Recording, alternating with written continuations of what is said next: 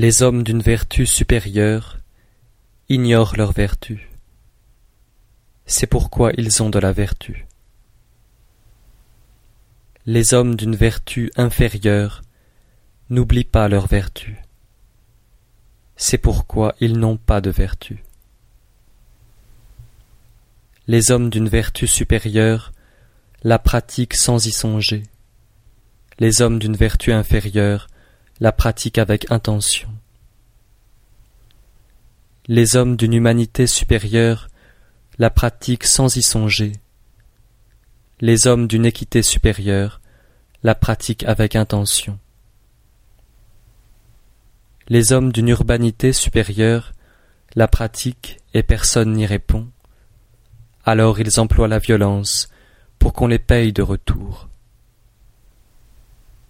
C'est pourquoi l'on a de la vertu après avoir perdu le Tao, de l'humanité après avoir perdu la vertu, de l'équité après avoir perdu l'humanité, de l'urbanité après avoir perdu l'équité.